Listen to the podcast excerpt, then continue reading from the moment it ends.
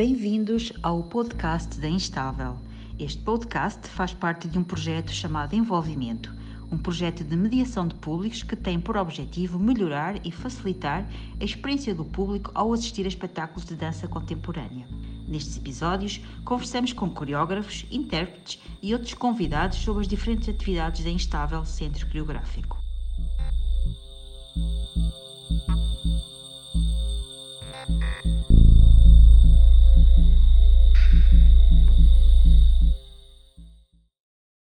Episódio, conversamos com João Oliveira, o criador selecionado pelo júri da segunda edição do Laboratório de Criação Coreográfica de Aveiro para integrar o ciclo de apresentação Palcos Instáveis Segunda Casa no Teatro Aveirense.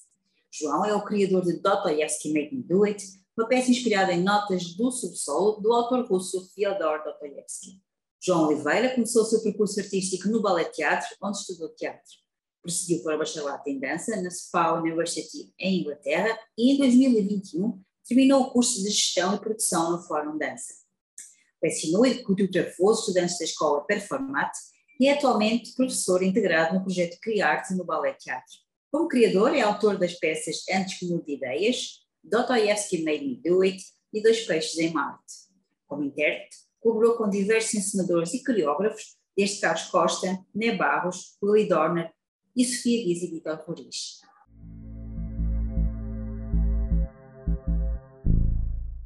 Olá, João, bem-vindo a mais um podcast da Instável. A tua peça é inspirada no livro Notas do Subsolo, do autor russo Fyodor Dostoevsky, que nos fala de um homem, uma espécie de anti-herói, uh, obcecado com a sua própria impotência em lidar com a realidade que o cerca. Porquê esta escolha? Reveste neste rebelde, neste homem que é antimaterialista e anticonformista? Olá, uh, e obrigado por me receberem. Ora bem, primeiro para começar, uh, eu acho que é, é, importante explicar o ponto de partida que deste, desta criação, que foi uh, em 2020, que o meu principal foco Aqui foi a parte do isolamento. Em 2020 estávamos em plena pandemia, não é? E isolados, e aquilo que me fascinou foi o facto deste homem uh, no subterrâneo ter-se isolado, ter-se completamente afastado da sociedade e, uh, e nós todos fechados em casa, que não tivemos propriamente a escolha, não é? é por mais um sentido de responsabilidade e, e de segurança para todos, estarmos isolados assim sem. Lá está, não, não por vontade própria, mas porque tem que ser. Enquanto que este homem decide isolar-se. Então, para mim, foi muito esta, esta escolha do isolamento, que depois houve ali um foco na, na parte da saúde mental e como é que e como é que isso, em paralelo com a nossa realidade, também afetou esta personagem. Agora o foco tem sido completamente diferente, portanto, uh, aprofundei e, e, escrevi a minha própria versão uh, deste texto e o foco foi para outra, para outra direção, que tem muito mais a ver com esta identidade deste homem, e, portanto, o que é ser homem, esta ideia de masculinidade, o conceito de masculinidade tóxica, como é que isso pode corroer, corroer eh, alguém por dentro, e este homem claramente foi altamente marcado e moldado por estes valores. Por isso, eu diria que se me identifico com este homem, com esta personagem, com esta personagem de Dostoevsky, não, não me identifico, nem, nem me quero identificar, mas fascina, porque o Dostoevsky, o Dostoevsky foi, aquele, foi aquele que trouxe muito esta, uh, o existencialismo, não é? Aquela, aquele, aquele questionamento de, social do que é que o que é que nós estamos para aqui a fazer, uh, o que é que qual é mesmo o propósito e que chega à conclusão que o melhor é não fazer nada. Eh, esta personagem chega à conclusão que o melhor é não fazer nada, que isso vai com completamente contra a minha João, como João vai contra as minhas, os meus valores e as minhas crenças, tipo, não, não acredito muito nisso, mas, eh, mas acho que é um excelente ponto de partida. O livro é, é um monólogo, na peça transformas num diálogo com o público e onde o convidas a visitar o seu solo deste homem, não é? que se sente impotente e que se sente sozinho. Queres falar um pouco do processo criativo da peça? Como é que partiste da ideia para a criação, uh, para a interpretação, para o movimento?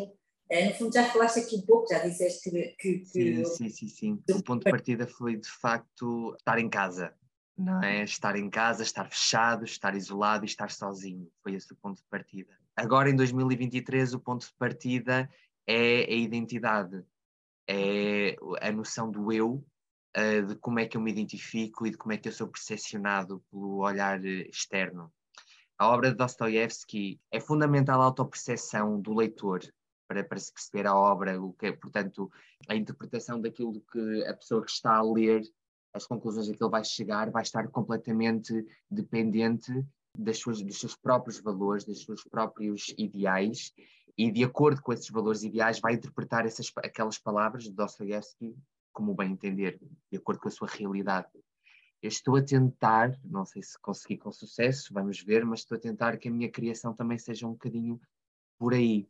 Eu criei este texto que de nada é que de nada entrega a resposta ao público, tenho este diálogo com o público, quebro a quarta parede, estou, estou lá naquele, no mesmo espaço com eles, mas, mas o objetivo é, é, é, é, que, é que eles consigam, de alguma maneira, identificar-se ou não e chegar às suas próprias reflexões e, e, e, entrar numa espécie de modo introspectivo, porque este momento que eu me encontro com o público é um momento, portanto, em tempo real, é, em, mas é no fundo eu próprio entrar meu na minha cabeça, eu próprio entrar no meu mundo, no meu imaginário, num modo super introspectivo, e o movimento acaba por ser também uma reflexão disso. Acaba às vezes até por ter elementos quase do absurdo, do surreal, do, do imaginário uh, e às vezes até do ridículo. Mas, mas tudo isto vai misturar com essa. se vai misturar com, com a minha realidade e com o meu imaginário. Eu tento verbalizar e tento dançar à volta desses, desses conceitos e de alguma maneira fisicalizar esses ideais trazidos pelo Dostoevsky e outros também criados por mim, porque depois o texto, o texto distancia-se bastante do original, o que eu escrevi. Estava-te a falar de, de entrar as tuas experiências, mas de alguma forma já, já respondeste. Se calhar eh, cruzava aqui um pouco com o teu, com o teu percurso, porque tu começaste no teatro e depois fizeste ali uma, uma variante para a dança.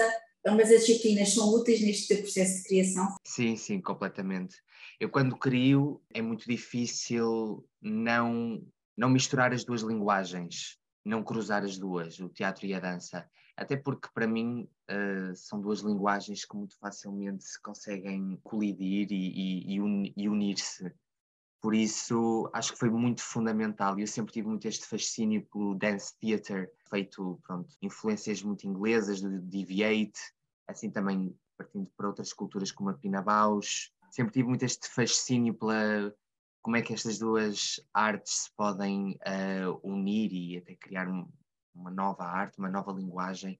E, uh, e daí também a minha origem ter sido do teatro, mas depois querer aprofundar o meu conhecimento e o meu treino na dança para, assim como criador, conseguir casar estes, estes dois mundos.